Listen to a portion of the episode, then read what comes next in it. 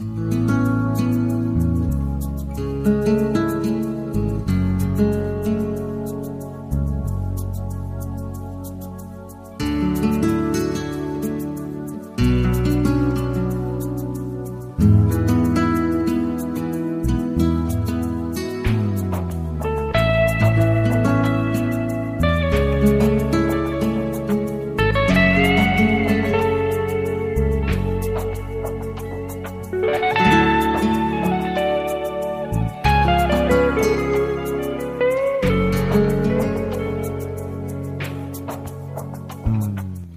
sección Misión y Moral, Ciencia y Conciencia, con Carmen Mateu.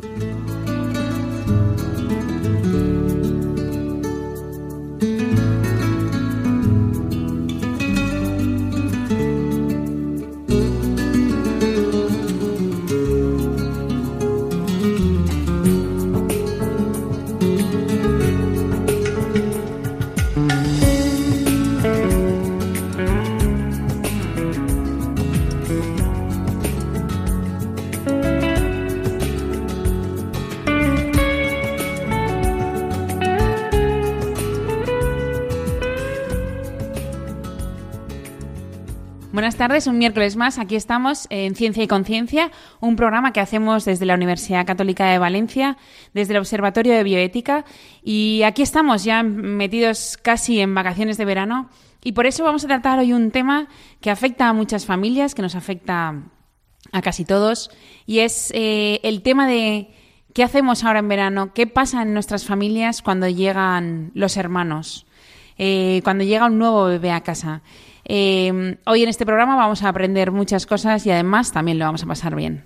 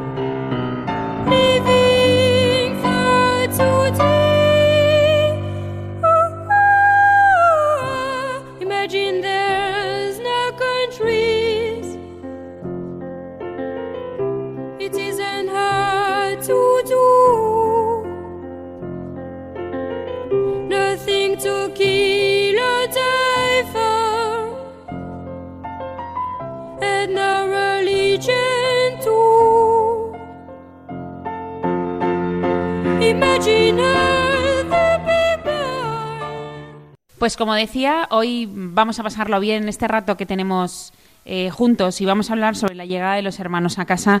Y para eso tenemos como invitada a Leticia Morales, que es psicóloga del Servicio de Orientación de la Universidad Católica de Valencia. Buenas tardes, Leticia. Buenas tardes, Mari Carmen.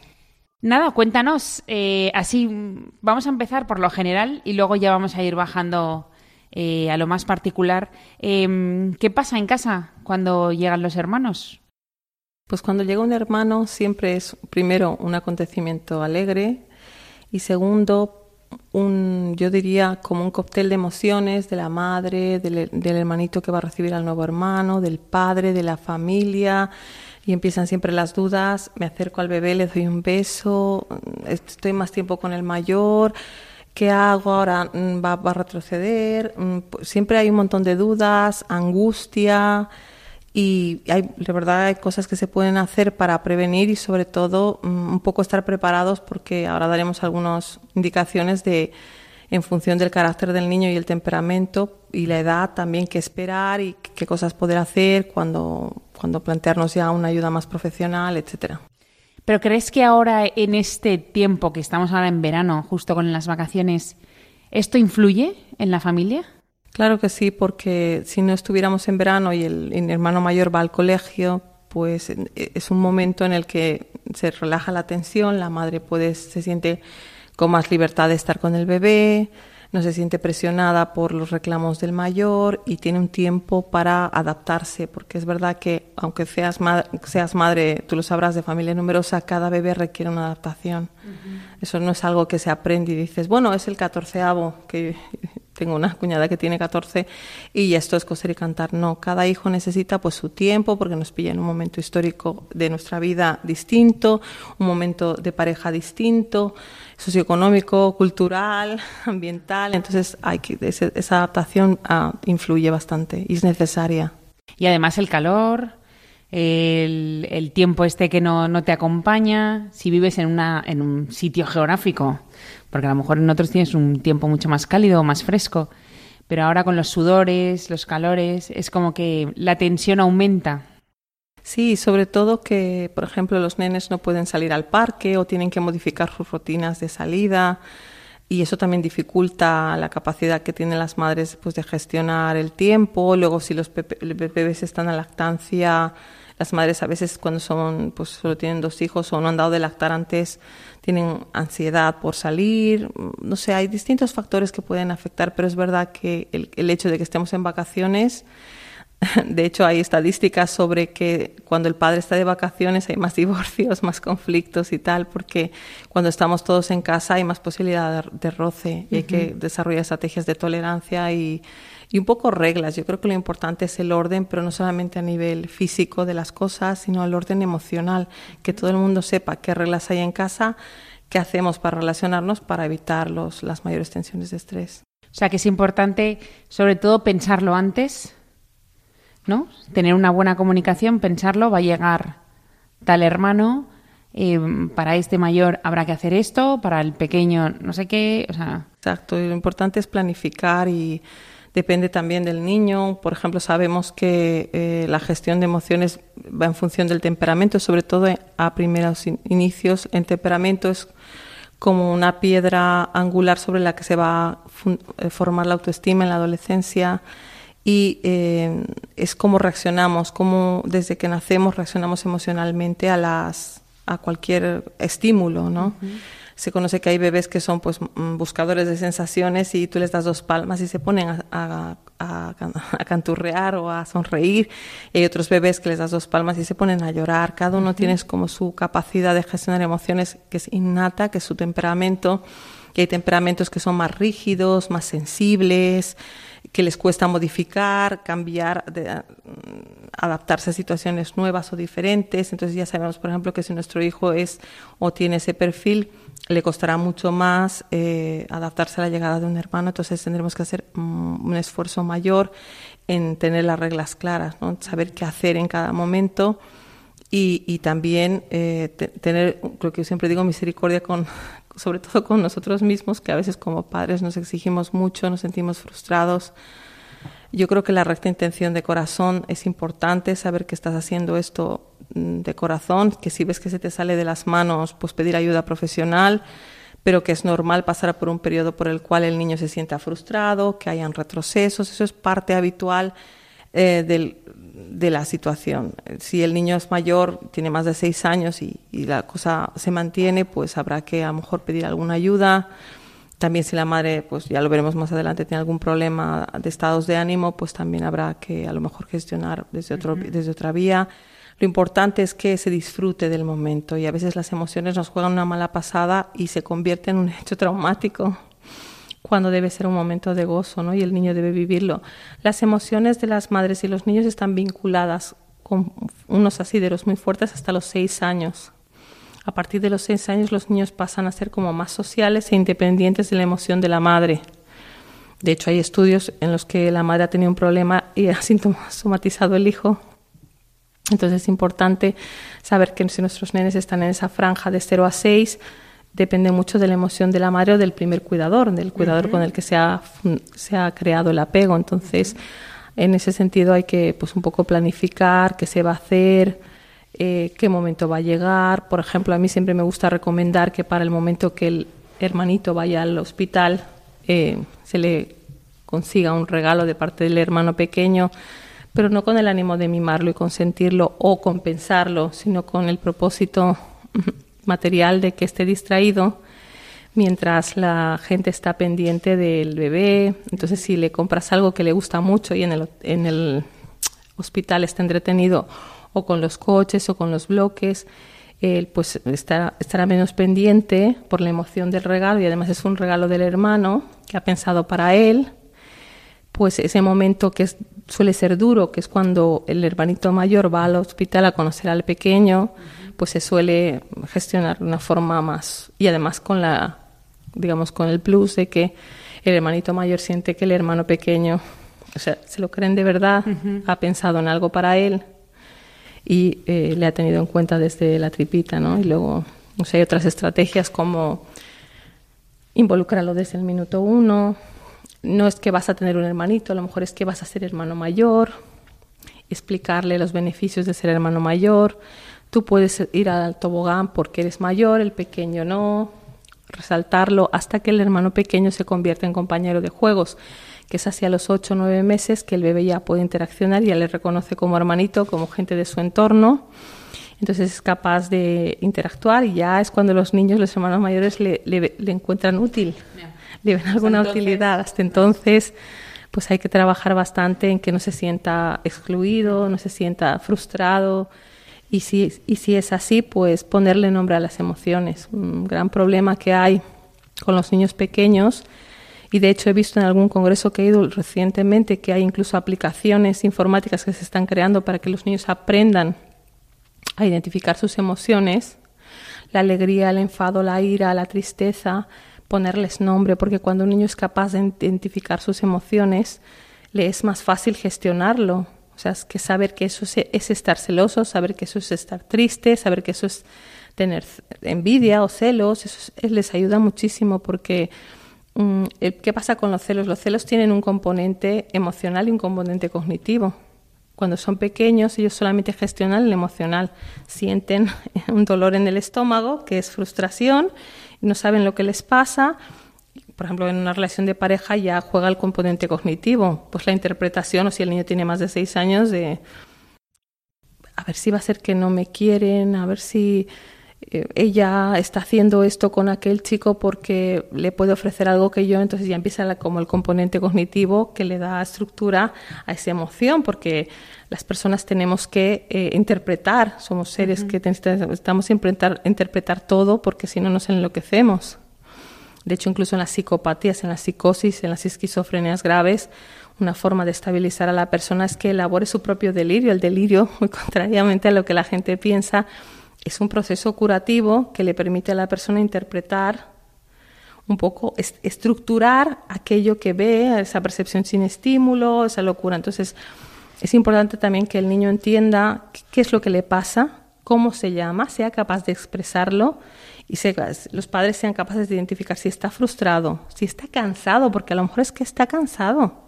A lo mejor llora y llora y llora porque está cansado, porque tiene sed, porque le ha dado mucho el sol y no puede dormir y no sabe cómo explicarlo y a lo mejor sus, sus no tiene eh, mucha evidencia en la piel de que ha tenido algún problema, pero él está fatigado, está, no sé, cualquier cosa. Entonces es importante que el niño, ayudarle al niño a explicar, a expresar las emociones y que él entienda.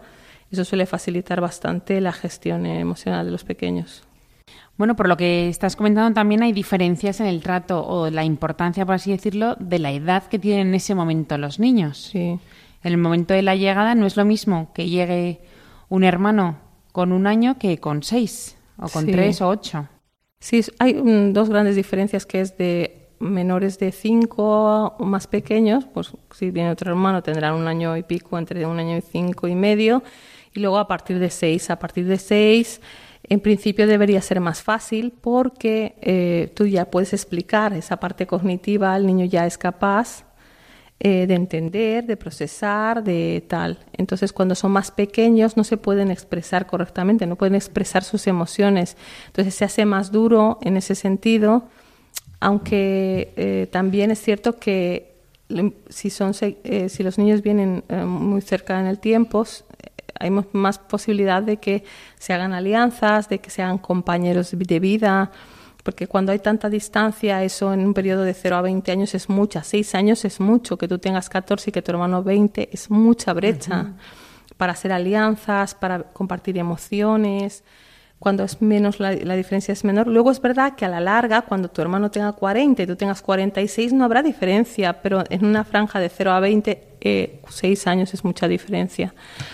Entonces es verdad que los niños vienen cuando el Señor quiere, pero desde luego si, si vienen cerca del tiempo, a, pesar de que costará más gestionar sus emociones, yo creo que al final es un beneficio porque se van haciendo alianzas, se van haciendo amigos, van viviendo las etapas juntos, que es una ventaja de tener hermanos, ¿no? que cuando tienes un problema, una frustración incluso con tus padres, tienes alguien cercano de un círculo de confianza con el cual tratar o a veces cuando son familias numerosas y tú les preguntas te dicen me gusta ser familia numerosa porque aunque uno esté enfadado conmigo siempre tengo a otro para jugar entonces tiene también sus ventajas ¿Tiene algún cambio los, eh, bueno, a lo mejor no tanto para los niños, pero sí para los padres, el tema de los partos múltiples? Sí, a ver, el, problema, el tema de los partos múltiples es que requiere mucho esfuerzo emocional, porque es la sensación de no voy a llegar. Ah, por mucho que gestione biberones, incluso hay partos múltiples que las madres se empeñan en lactancia materna, que está muy bien, eh, porque genera vínculos y yo soy pro lactancia materna, pero es la frustración de no llego es que no llego a todo. Entonces, en la medida en que ellos sean capaces de hacer previsión en la vida, con los niños es importante hacer previsión porque los niños cuando mejor funcionan es cuando puede, saben lo que viene. O sea, por eso las rutinas con los niños funcionan bien, porque tú sabes que cenas y a continuación te tienes que lavar los dientes y a continuación tienes que eh, hacer pipí y luego a continuación tienes que irte a la cama, no hay sorpresas. Cuando tú juegas en esa rutina con los niños, para ellos es más fácil. Entonces, ¿qué pasa cuando vienen los niños? eh, des, genera muchísima ansiedad en los padres, muchísimas dudas y suele, suele igual tener un riesgo. Y cómo se solventa haciendo previsión, contando con apoyos. ¿Qué va a pasar si me encuentro mal? ¿Quién, quién va a suplirme estas horas mientras yo pueda dormir? Uh -huh. Gestionar un poco eso para tranquilidad de la madre, para sentir apoyos y al final Dios provee seguro, o sea, seguro uh -huh. que se lo, se lo solucionará y aparecerán ángeles para surgirlo porque cuando el Señor da vida también da los medios. Uh -huh. Y al final, eh, también estás comentando que tampoco es lo mismo cuando llega un hermano, cuando es el segundo, que cuando va a ser el sexto. O sea, en una familia numerosa. En una familia numerosa suele haber menos celos, salvo que, como te digo, eh, digamos el quinto, si me hablas del sexto, tenga ese tipo de temperamento rígido, con dificultades de poca flexibilidad y tal, eh, suele haber pro problemas, pero en general como la atención de los padres está tan dividida, ellos no sienten que están perdiendo atención. Uh -huh. Es casi pasa más claro, fácil que claro. en una familia cuando hay dos o tres. Uh -huh. Como veis está siendo muy interesante, estamos aprendiendo y escuchamos eh, una música y enseguida estamos con vosotros.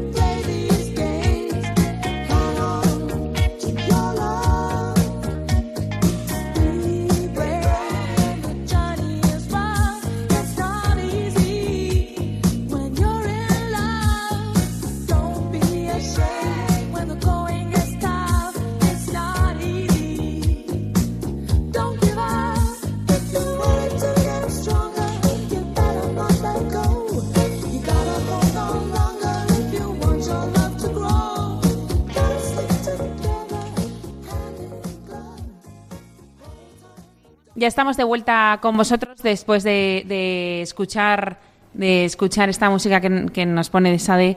Eh, nos ayuda, nos ayuda a entrar en eh, no es la problemática, pero sí pues lo que nos encontramos cada día, ¿no? En las familias.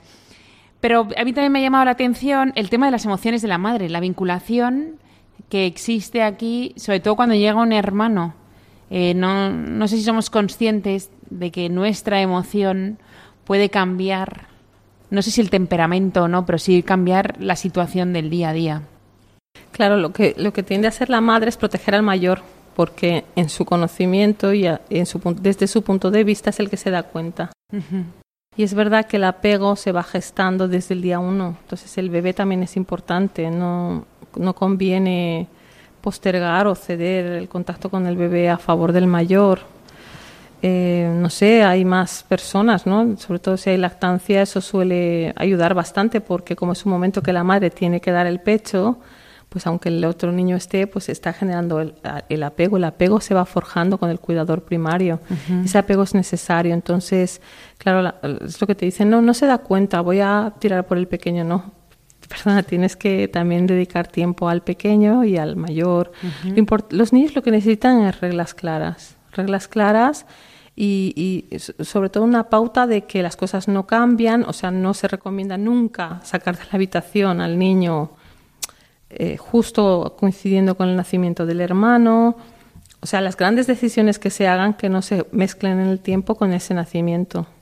Porque si no el niño lo suele asociar, porque es lo que decíamos antes de empezar el programa, cuando charlábamos, que no es tanto lo que hagan los padres como cómo lo interprete el niño.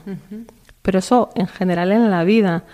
Te comentaba que estuve en una en una testimonial de los cooperadores de la verdad y me llamó muchísimo la atención cómo habían dos chicos de familias numerosas, de religiosas, de actividad. De hecho, ellos estaban en el oratorio porque su familia tiene actividad religiosa y que decían que ellos, ah, después vista, vista los giros que había dado su vida y su adolescencia, ellos creían a un punto, se sentían despreciados, se sentían apartados, se sentían menospreciados y que luego se habían dado cuenta que no era real. Lo que tenemos que tener en cuenta es que el niño actúa como se siente. Entonces, eh, si el niño siente eso, actuará así. Claro, con el niño tenemos que tener cuidado porque el niño siempre busca eh, su margen de acción, su margen de chantaje, su margen de control sobre la madre. Entonces es importante que eh, estemos pendientes del niño, pero también estemos pendientes del bebé, porque al final es un hermanito más. El niño tiene que hacerle un hueco en su vida. Si quiere, puede participar de los cuidados del hermano, si no, no hay por qué obligarle. Y eh, también tiene que tener sus tiempos con los papás. Hay que empezar a gestionar el tiempo para tener tiempo con el mayor, tiempo con el pequeño y, pues, eh, sobre todo controlar eh, aquellas expresiones amorosas que pueden terminar siendo peligrosas para el bebé, porque a lo mejor, ay, qué mono, y, pues le tiran del pelo, le, le apretan con fuerza, le hacen daño. Pues ahí hay que mostrar eh, seriedad y decir, esto no se puede hacer, esto no se hace, es un bebé, se le acaricia y se enseña al niño cómo debe tratar. En eso hay que, aunque el niño llore y se sienta mal, en eso hay que ser rígidos porque tenemos que fomentar pues una actitud empática, pero ya no solo hacia el hermano, sino hacia cualquier ser vivo. Entonces es importante que sin, sin miedo a que el niño llore y tal, pues ser firmes y decir eso no se hace.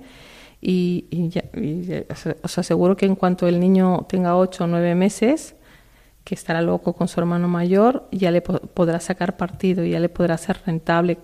¿Por qué empiezan los litigios? Por los juguetes, porque los hermanos mayores quieren beneficiarse de los juguetes de los bebés, pero no quieren ceder los suyos. Y normalmente los bebés quieren los juguetes de los mayores, porque claro, son, sus objetos de admiración. Entonces, esas pequeñas cosas hay que poner reglas, las reglas que los padres quieran, las que ellas consideren, pero tienen que ser claras.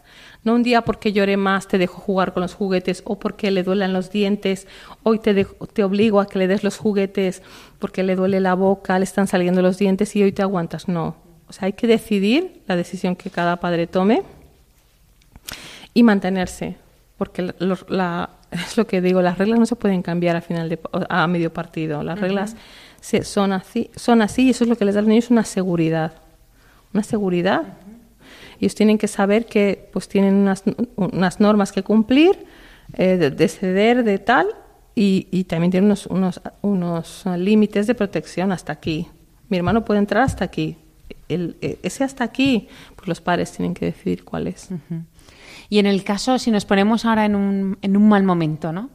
Eh, cuando una madre ha tenido o tiene o está inmersa o va a caer o tiene todos los síntomas de, ir poco a poco hacia una depresión posparto, ¿qué pasa en este tema de la gestión de las emociones?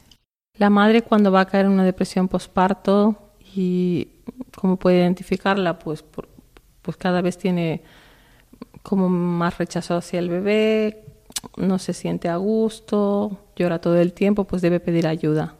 Debe pedir ayuda ya no solo por ella, sino sobre todo por el bebé. La ayuda es profesional cuando hablas de ayuda. profesional. Sí, sí. Porque las depresiones, eh, un factor de riesgo su- suelen ser los partos. Entonces, no sabemos si hay un, un histórico de depresión. Si en mi familia ha habido gente que ha tenido depresión antes, yo ya sé que tengo las papeletas de tener una depresión. Si yo ya he tenido un episodio depresivo, con más razón. Y, y si hay que medicar, se medica, se corta la lactancia y se medica. Es muy, muy importante. La salud emocional de la madre es fundamental. Los niños necesitan esa salud emocional de la madre. Y mm, es importante pedir ayuda y solventar esos problemas a medida que vayan surgiendo. No esperar a que la cosa degenere. Y luego también eh, mirar por dónde uno quiere pedir ayuda profesional, que sea un profesional de su confianza, que comparta su ideario, mm, que tenga sus mismos valores y creencias y un poco también mirar eso, pero sí, sí, desde luego pedir ayuda y, siempre tienen los niños pues otro cuidador, los mayores tienen otro cuidador y a medida que la madre vaya solventando la- las necesidades del niño, del bebé, pues le, le irán ayudando a Danos, gestionarla. danos algunas pistas. Tanto si nos están oyendo mamás que, bueno, que lo pueden sentir, o como si nos están oyendo familiares y están viendo que esto puede pasar, que puedan ponerse alerta. Danos alguna pista para saber cuándo está la depresión cerca o está inmersa en ella. Pues la depresión normalmente suele afectar a los hábitos de sueño, a los hábitos de alimentación. Cuando hay- y de hecho esa premisa vale para todos. El hijo que tienes, de la edad que tengas, cuando una cosa se ha convertido en un problema, afecta al sueño y afecta a la, a la mm, alimentación. Se, se trastorna gravemente. Luego, pues lloros, eh, síntomas fácilmente identificables, pues lloros constantes, frustración. eh, y luego una cosa que en los niños suele ayudar mucho para identificar, bueno, y en las personas es el, el arco, como el es- smile con el arco hacia abajo. Cuando una persona tiene depresión, eso es visible. Esa, eh, esa La marca de forma la boca hacia abajo. Es visible, es identificable cuando una persona tiene una depresión, se, ve, incluso los niños también se ve. Eh, y no sé, al final las parejas, las familias conocen a su, a su a la madre y si tiene pues esos condicionantes de episodios antiguos de depresión o histórico de depresión en su familia, eh, es un factor a tener en cuenta para pedir ayuda. Y, mm, por ejemplo, ¿qué cuidados podemos tener eh, las mujeres cuando da salud para no ir ahí directas? Es que, como te digo, todos pasamos por un periodo de angustia. Todos, cuando tenemos el bebé, pues pasamos unos días llorando, que no sabemos muy bien cómo nos pasa. A veces cuando es el primero también nos pasa, porque nos, nos sentimos madres, pues tenemos que pasar por ese proceso. Pero es importante conocer, eh, o sea, saber cuándo esto ya se está convirtiendo en un problema. Pasa el tiempo, pasa el tiempo y no soy capaz de gestionarlo porque, claro, las primeras dos semanas son dificilísimas porque has pasado de no dormir, de dormir o mal dormir, porque es verdad que con, con un embarazo a término se duerme mal, a dejar de dormir, a no poder comer, a sentirte todo el tiempo triste, cuando un bebé exalta el corazón, ¿no? Cuando la madre ve al bebé se exalta el corazón, hay un despliegue hormonal, uno se siente feliz, etcétera. Entonces, cuando vemos que eso no está pasando y no estamos consiguiendo llegar a ese punto, pues pedir ayuda. Pedir ayuda, primero decírselo al, al- a la pareja, al marido, a la madre, y un poco ver. Y sobre todo averiguar sobre el historial. Porque si tenemos historial, tenemos más posibilidades de caer. Si no lo tenemos, puede ser que pasemos pues por esa etapa normal, porque recordemos que cuando damos a luz hay un bajón hormonal espectacular. Entonces es normal que los estados de ánimo se alteren, pero porque hay un, des- un desequilibrio hormonal que irá cediendo en los siguientes 15, bueno, más tiempo, pero los 45 que se conocen como puerperio, pero que se tiene que ir solventando y regularizando. Entonces, mientras eso pasa, eh, es un tiempo, digamos, que la madre va viendo cómo se va sintiendo y sobre todo cuando ya se sienta mal decirle, oye, me siento mal, no me siento bien, está pasando algo y pues un poco ir valorando. Y si hay historial, inmediatamente que uno se sienta mal, acudir a una previa evaluación, porque como te digo, la salud emocional de la madre es fundamental. Y la verdad es que, mm, y también quitar el tabú de que no pasa nada si nos sentimos mal. Claro.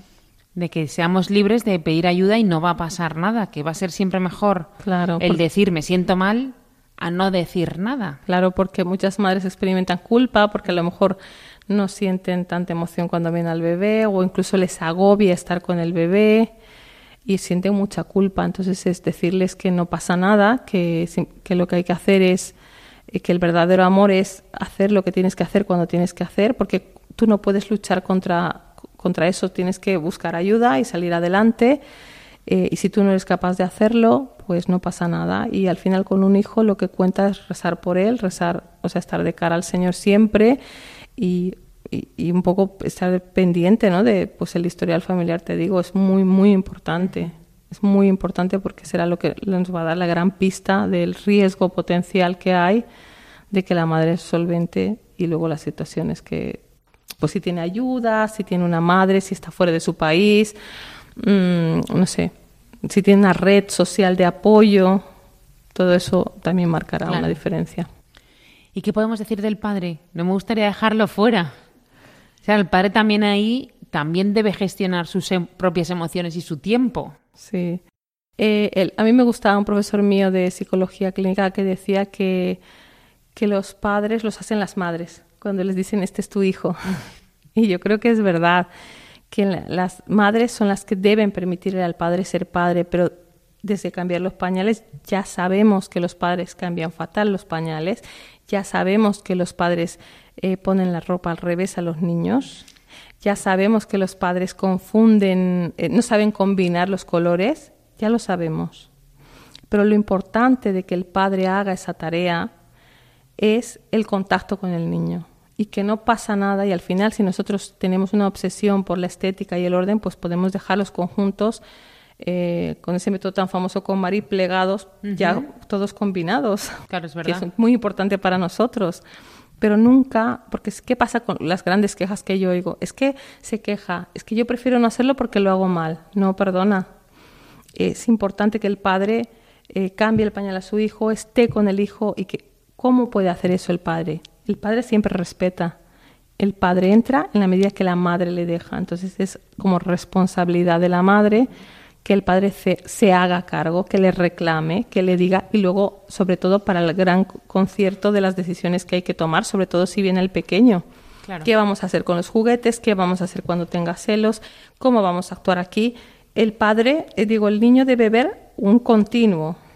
Y si luego no se sabe qué hacer, no se decide emocionalmente en el momento, se, se, se habla, se, ante una situación nueva que no está prevista, pues se habla, se expresa al niño que uno no está de acuerdo. Y una cosa, cuando uno habla con el niño, debe centrarse en la acción. Esa acción es mala, no tú eres malo. Eso que has hecho está mal. Pegar al hermano está mal. No tú eres malo porque pegas al hermano. O sea, despersonalizar el acto, o sea, para que el niño sepa que eso es un acto que no es él, no le o sea, no le define ni es él mismo. Eso es muy, muy importante a la hora de co- corregir a un hijo y salvaguardar también su emoción, ¿no? Bueno, pues eh, llegados a este punto que me ha gustado mucho lo que has dicho del padre y de la madre, escuchamos un poco de música y enseguida estamos con vosotros.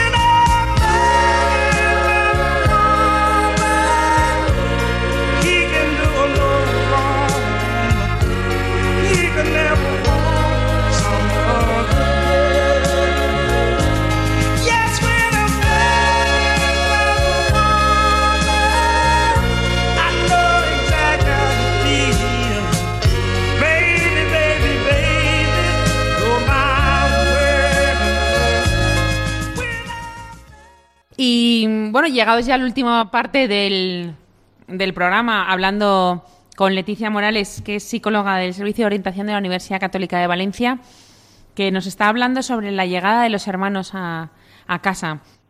Nos habla de cómo gestionar las emociones, cómo las emociones de, de la madre son tan importantes para el vínculo madre-hijo y evidentemente cómo las emociones con el padre y el estar unidos también eh, forja el carácter y el temperamento también de los hijos. Em, pues bueno, aquí en Ciencia y Conciencia hoy ya llegamos a, no al final, pero sí casi. Y hay una de las preguntas que también hoy por hoy los abuelos forman parte muy directa de, de la vida de los niños y la vida de los matrimonios por la ayuda que prestan. ¿Cómo ellos pueden o no gestionar también estas emociones y gestionar la llegada de un nuevo nieto? A ver, los abuelos tienen un papel fundamental, no solamente en esto, sino en todo, en la educación, en valores. Primero en ver eh, y aprender que los padres tienen en cuenta a los abuelos, porque los padres también serán abuelos, serán abuelos de los hijos que estamos hablando ahora. Entonces eso es fundamental. Eh, la riqueza que da el que son de otra generación, el que pueden aportar eh, otra visión de las cosas. Lo importante con los abuelos es dejarles estar con los nietos, porque es verdad que la, función de los abuelos es eh, ayudar, eh, educar entre comillas, pero no es su función primaria, es mimar. De hecho, yo quiero ser ya abuela para mimar a mis nietos y, y perder la presión de, de que así a lo mejor el niño está con los pies en el sofá y yo veo que está súper a gusto, yo no puedo contenerme porque le estoy educando, le estoy socializando, es mi responsabilidad y tengo que decir, niño, baja los pies aunque esté la mar de a gusto. Esas cosas que los, abuelos pueden hacer y tampoco es necesario, porque muchos abuelos se me quejan, ¿no? Me dicen, sí, pero mi nie-", cuando digo esto, ¿no? Yo quiero ser abuela, dice, claro tú, pero es que mi hija me obliga, se enfada, eh, no me atrevía me, me decía una abuela el otro día, es que se fueron a la parroquia y me dejaron y la tetina no, no tenía suficiente agujero para que saliera la leche y me daba miedo cortar la tetina por el, por el escándalo que me podía hacer mi hija. Entonces le estuve dando con jeringuilla el biberón. Uf. Pero por favor, que digo, muy mal, muy mal. Primero, lo importante es que los niños sepan que los abuelos se les respeta, se les respeta profundamente. Tienen que aprender que los padres respetan a sus padres y que ellos deben respetar a los abuelos. Y luego sentirse amados, sentirse preferidos. El abuelo tiene derecho a tener su nieto favorito, tiene derecho a mostrarle su preferencia y no pasa nada. Es que se les quiere a todos, por, o sea, se les quiere a todos, pero es verdad que el abuelo siempre tiene su ojito derecho y no pasa nada. Eso también es una forma de ayudar a los hijos a gestionar las emociones. Saber que no siempre vas a ser el primero para todas las personas del mundo mundial. Tú esperas que para tus padres haya un cierto modo de equidad y tal, aunque los niños detectan, quiero que todos los padres sepan que aunque intenten camuflar las preferencias, los niños las saben. Y si tú le preguntas a, a cualquier adulto, te dirá, sí, sí, sí, en mi casa mi hermana era el ojito derecho de mi padre. Hay que vivirlo con naturalidad sin tanto agobio y dejar que los padres pues aporten a la familia esa riqueza cultural, esa posibilidad también de llevarlos a misa cuando se quedan con ellos. Los padres, los abuelos, sobre todo los abuelos de familias católicas, suelen ser de misa diaria. Entonces es, es bueno también que los niños vayan a misa con sus abuelos, les vean esa piedad, esa piedad. Eh, yo recuerdo a mi abuela, ¿no? La piedad por las almas del purgatorio me la, me la regaló ella.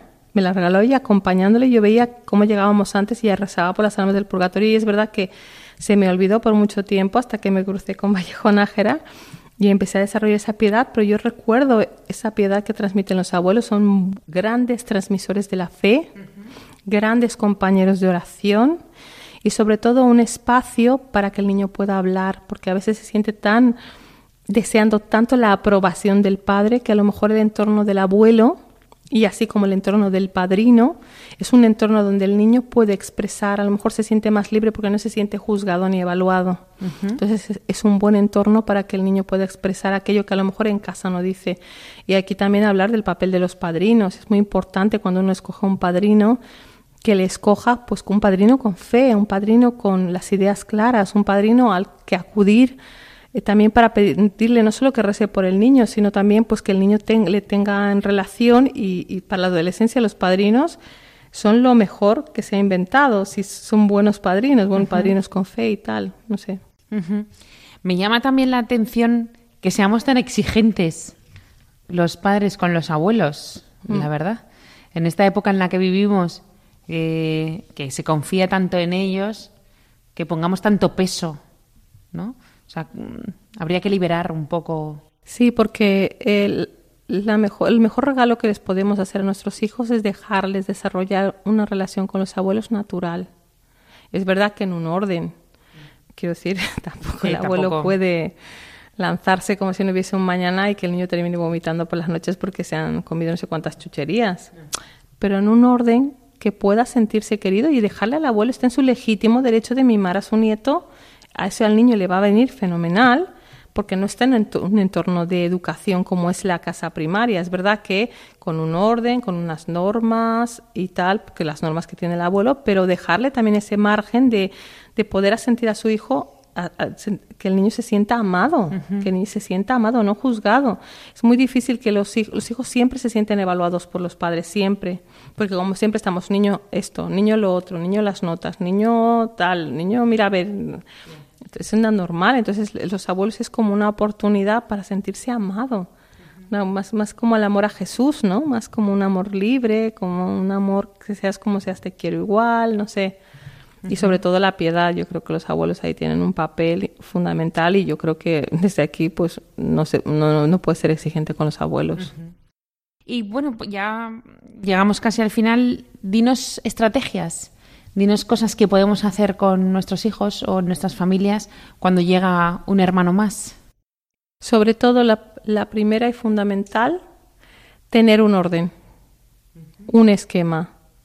De día, pues de tal a tal hora y esto, de tal- porque eso le da una tranquilidad a la madre, ha podido hacer previsión y para eso está el padre, como el gran apuntador, o sea, de- deciden entre los dos, pues el padre, aunque esté trabajando, pues tomáis una decisión a ver cómo va a circular el día. A ver, yo creo que deberíamos hacer esto, lo otro, lo otro. ¿Por qué? Porque a los niños les da muchísima seguridad la rutina. Y es verdad que, que, ¿qué tendemos a hacer en verano? Soltar la manga, que sea un caos. Y eso no ayuda. Es verdad que puedes tener un margen de horarios, es decir, que no hace falta que se vean a las 8 porque no se van a levantar a las 7, aunque por ejemplo los míos, aunque se vayan a las 12, se levantan a las 7. pero quiero decir, es importante, lo, lo fundamental es el orden, pero el orden y la eh, rutina. Eso es lo primero. Y luego, segundo, también espacio eh, con cada uno. El verano ya estamos de vacaciones, pues hoy te vas a comprar con mamá, mañana sales con papá a pescar, yo no sé qué actividades tengan, pues hoy te lleva mamá a la piscina y el bebé se queda con papá. Un poco generar un espacio, ¿no? Y intentar que sea, pues que el niño sepa, que no sea casi sorpresa, sino que el niño sepa, pues que irá con mamá a hacer esto, irá con papá a hacer lo otro, y le dé una seguridad una seguridad de que está todo controlado, porque ¿qué pasa cuando viene un hermano? Un niño siente que hay caos, y el caos es la mayor fuente de inseguridad para un niño pequeñito, porque no tiene capacidad, no tiene inteligencia ni experiencia vital para saber que, que el humano se adapta, él no tiene esa experiencia, él tiene la sensación de que ahora hay caos y que va a ser de mí. Claro. Y claro, se me acaba de ocurrir y a lo mejor hemos perdido un buen rato eh, y no hemos sacado este tema, pero tampoco entretenerlos con el móvil. Porque No. eso lo que hace es acabar con sus emociones. Totalmente. El móvil debe ser por horas, eh, unas horas claras. Incluso yo recomiendo que se escriban en una hoja que se pegue y cuando el niño agote su tiempo sea agotado, porque los niños son muy visuales. Entonces, sobre todo los pequeños, porque yo sé que los niños muy pequeños utilizan móvil, que eso está muy mal, deben eh, o sea, ser visual. Tú ya has gastado tu tiempo. Tú tienes un tiempo al día, no puede ser un caos. Tiene que ser un tiempo al día. Y eh, lo mejor para un niño es aburrirse, porque cuando un niño se aburre, desarrolla la imaginación. Y es verdad que ahora se aburre. De hecho, cuando mis hijos me dicen estoy aburrido, pues fenomenal, porque ahora es tu oportunidad de desarrollarte. Entonces están aburridos y luego empiezan, ah, mamá, las nubes tienen forma de no sé qué, o eso lo fundamental. O sea, no a las tecnologías, no, no, no y no. Es verdad que yo entiendo ¿eh? a, las madres que les dan la Nintendo, porque si tú le das a cada niño una Nintendo, te has quitado, desaparecen. O sea, lo tengo comprobadísimo. Desaparecen de tu entorno y no existen. Si les quitas los aparatos, tienen que socializar, negociar uh -huh. los juguetes. Eh, empiezan los litigios. Los turnos, que si yo quiero esto primero, porque en mi casa, por ejemplo, no hay cinco combas, hay una. Entonces empiezan los litigios, los turnos. Y entonces es una oportunidad para aprender a postergar siempre el tiempo del mayor, o sea, más años, más tiempo de espera. Yo siempre les digo, por orden de nacimiento. Primero la pequeña, o sea, de las Por orden de nacimiento al revés. al revés. Porque claro, contra, eres, contra más pequeño eres, tienes menos capacidad de esperar. Cuando eres mayor, tienes más capacidad de esperar. Y luego con los pequeños, cuando se, hace un- se retira un, se hace un- o sea, se impone un castigo y tal, tiene que ser en el momento, porque no entienden eso de mañana te quedarás sin postre o esta noche, porque no manejan el mañana, el ayer y el hoy, lo confunden. Hasta los 5 o 6 es cuando empiezan a entender que mañana es mañana y que ayer fue ayer. Entonces hay que tener mucho cuidado con eso y Claro, de, de poner pequeños castigos que no, Exacto. que no nos llevan a... Bueno, y así de forma muy rápida, ¿qué ideas nos puedes dar para ahora, para estas vacaciones? Pues programar las actividades. Si tú googleas en la ciudad que estés, yo por ejemplo la- el verano pasado que tuvimos oportunidad de ir a Madrid lo hice, puse Madrid con niños, descubrí que estaba la casa del ratón Pérez, que era baratísimo, costaba 3 euros por niño, descubrí que estaba el Museo de Ciencias eh, Naturales, porque a mis hijos les encantan los dinosaurios, y además para familias numerosas gratuito. Ah, o sea, te maravillaría la cantidad de cosas que puedes hacer en una ciudad en la que estés, porque a lo mejor me dices, es que no puedo salir de Valencia, pues pon en Google Valencia con niños y te programa actividades, programa experiencias. Los niños se nutren de las experiencias. Contra más experiencias tengan, eh, más oportunidades de pensar, de valorar, de desarrollar una opinión. Mm, Les nutres, les das muchas oportunidades. Es lo más importante. Aprovechar el tiempo y que sea un tiempo de descanso, pero eh, actividades en familia, grupales, juegos de mesa, fundamental. Hay juegos de mesa para pequeños, o sea que pueden jugar mayores que son con, con, con dibujos, que no necesitas saber leer. O sea, actividades que pueden involucrar a toda la familia. Hacer una tarta, eh, cualquier actividad que os una como familia, que, que os permita hacer eso.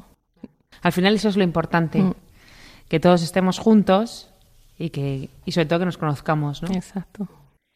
Bueno, muchas gracias Leticia por haber estado hoy con nosotros, habernos dado estas claves, estas estrategias y habernos eh, abierto a veces o, o hacernos caer en la cuenta a veces de que nuestras emociones vinculan a más personas, ¿no? Y que, y que al final también tenemos que estar nosotros sosegados, tranquilos, en paz, para llevar a cabo esta tarea de, la educación y de formar una familia. Y de- de llevar a buen puerto un matrimonio, más que, más que todo lo que viene todo detrás, ¿no? Muchas gracias, te esperamos otra vez, otro día. Y a todos vosotros, muchas gracias por estar ahí y nos vemos en 15 días. Y muchísimas gracias que hoy han estado con nosotros Fernando y Aurora aquí haciendo realidad el programa. Muchas gracias.